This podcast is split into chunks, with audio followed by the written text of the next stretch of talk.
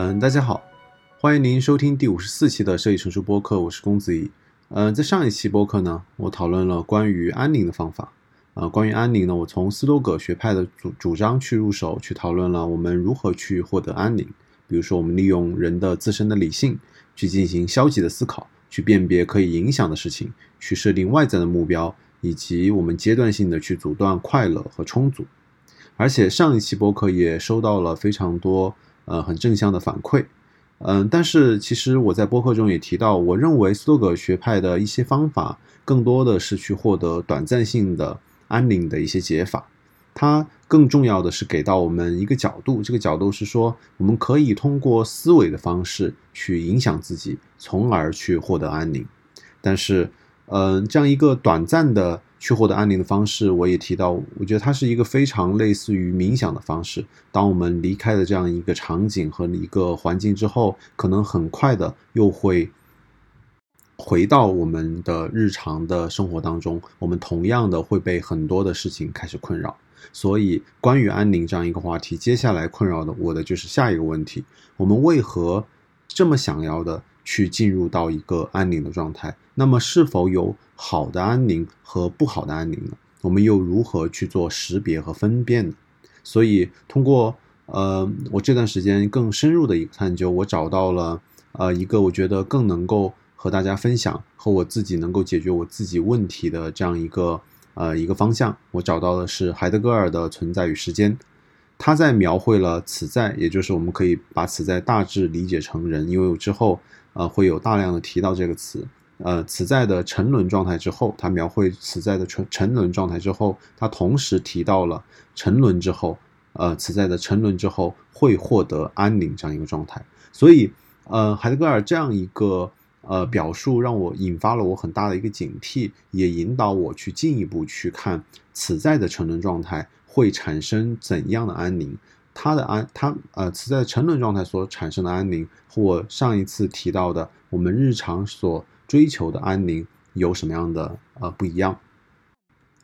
嗯，海德格尔是这样去形容作为常人的存在的状态的。这个其实也是啊，我们很多时候去听到海德格尔的。哲学的时候，我们会提到的他对于常人的一个概括。他提到常人的存在方式有几种，分别是闲谈、好奇和良可。我们听到这样一个呃这样一个概括的时候，其实我觉得它是非常有说服力，而且非常的形象的。我们总是能够想象啊，特别是我们从字面意意思上去理解闲谈、好奇和良可分别是什么样的意思。但其实啊，海德格尔其实也。呃，也声明了他所说的，嗯，这样三个词并不包含非常强烈的贬义的意思，它更多是一个中性的一个描述性的一个词汇。所以，嗯，说呃说回来，就是常人的存在状态分别对应的是闲谈、好奇和良可。那它对应的常人的典型的一些行为是，也就是话语、故事，故事就是嗯，可以理解成看和解释。所以，嗯，他之后也提到。呃，由于常人的，嗯，长期的处于这样一个沉沦的状态，也就是闲谈、好奇和良可的状态，它可以让自己获得一种安定，而这种安定又加深了常人的沉沦，而他会获得一个呃不好的结果，就是嗯，长期处于这样的状态，呃，而让常人或者此在对于事物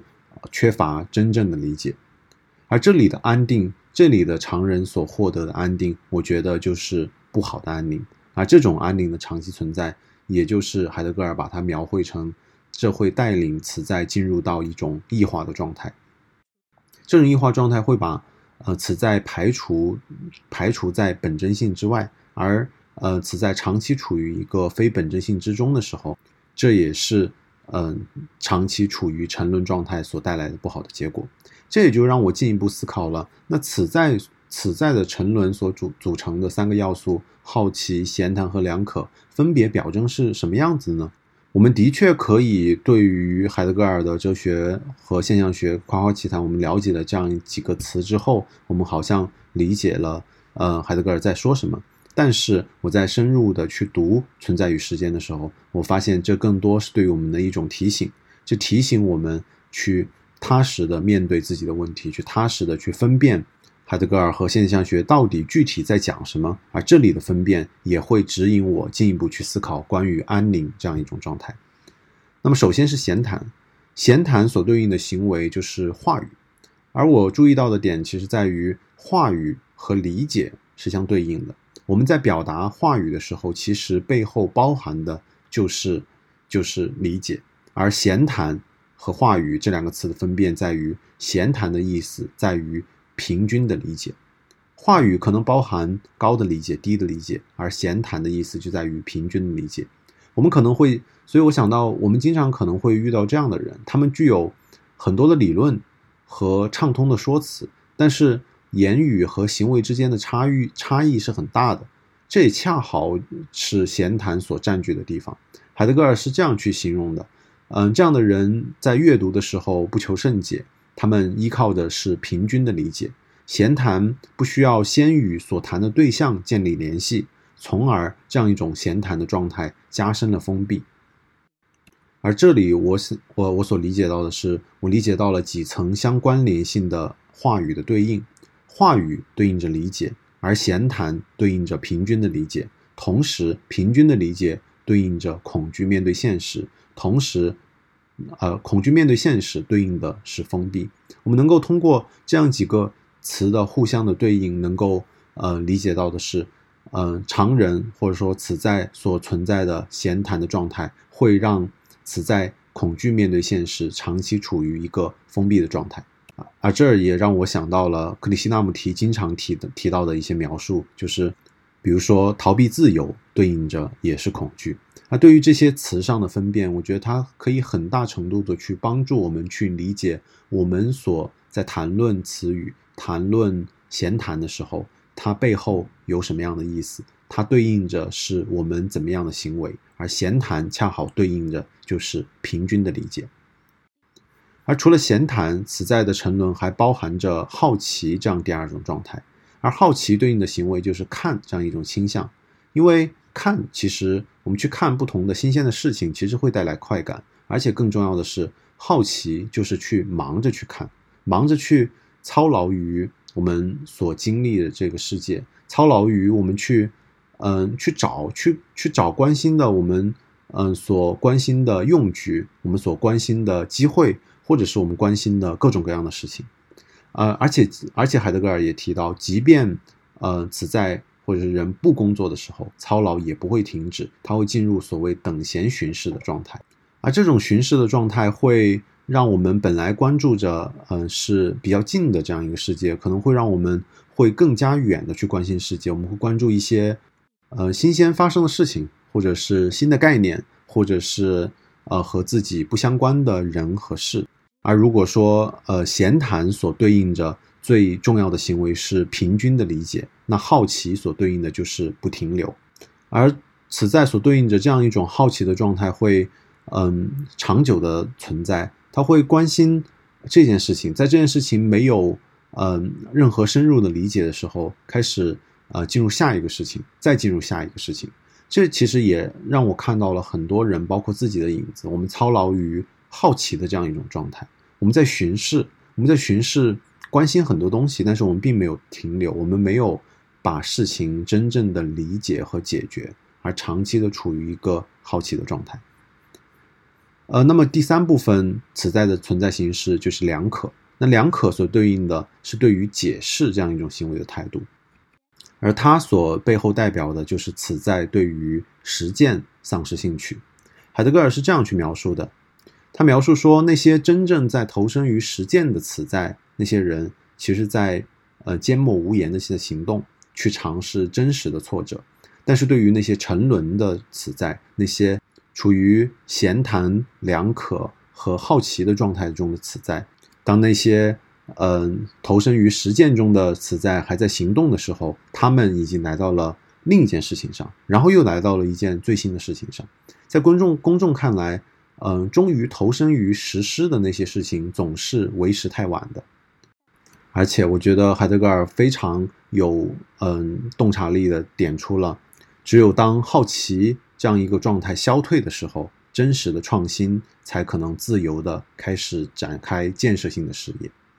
但是说回来，闲谈、好奇和两可，这是大部分此在存在的状态，也就是沉沦的状态。这也让此在存在于处于一种没有根基的这样一种状态，一种远离真实的问题和理解的状态，一种对于实践丧失兴趣的这样一种状态。但是这种状态又恰巧是有诱惑力的，因为在闲谈中，事情好像已经被解决了；在好奇中，我们永远的都去在看、了解和和最那些最新的这些事情。这两种状态，闲谈和好奇加成的这样的状态，这种诱惑力是非常的大的。它同时给我们带来了某种程度的长久的安宁，但是它背后就是此在的沉沦、根基性的丧失和对实践丧失兴趣。所以这就回到了我前面所提到的，我非常关心和想要讨论的这样一个问题。我想要去分辨，那什么是好的和坏的安宁呢？斯多葛学派所追求的安宁是与实践强关联的，这样的安宁可以被，我觉得可以，它可以被看成是实践的一种背景的条件或者是手段。如果我们长期处，他提到的是说，我们如果长期处于一种坏的情绪，这样的生活可能很难被称为好的生活。而追求安宁是让我们能够，让我们能够去追求德性更加容易，我们能够利用理性的决断去获得安宁。而这里的。理性的决断的手手段可能是消极想象，可能是识别事情，可能是设定远期的目标，也有可能是对于快乐和充足的阻断。但是追求安宁不是我们最终的目标，或者这样说：如果追求安宁是我们最终的目标，那么斯多葛学派的呃那些思思想工具可能可以产生作用，但是海德格尔所提到的这种此在的沉沦的状态，可能更容易让人获得安宁。那种闲谈的好奇的和良可的状态互相叠加起来，那种安宁可能是更加长久的能够获得的，但是它不是好的生活。那么顺着这样一个思路去想，我想我我我阶段性的能够呃对自己有一个解释，就是说，那好的安宁应该是能够为实践产生积极作用的安宁。比如说，当我获得了安宁之后，我自己的项目、我自己的实践、我自己的创作。能够做得更好的时候，这是一个好的安宁。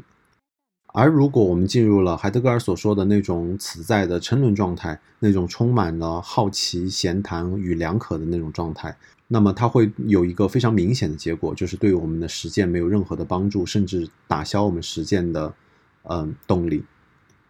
但是可惜的是，海德格尔并没有给我们非常好的应对的办法，他在后期转向了他关于呃语言的沉思。但是，我想，我觉得可能可以通过结果和理性去判断一下什么是好的安宁。我们通过我们获得安宁之后行动与否这样一条标准去判断，可能是一条可行的途径。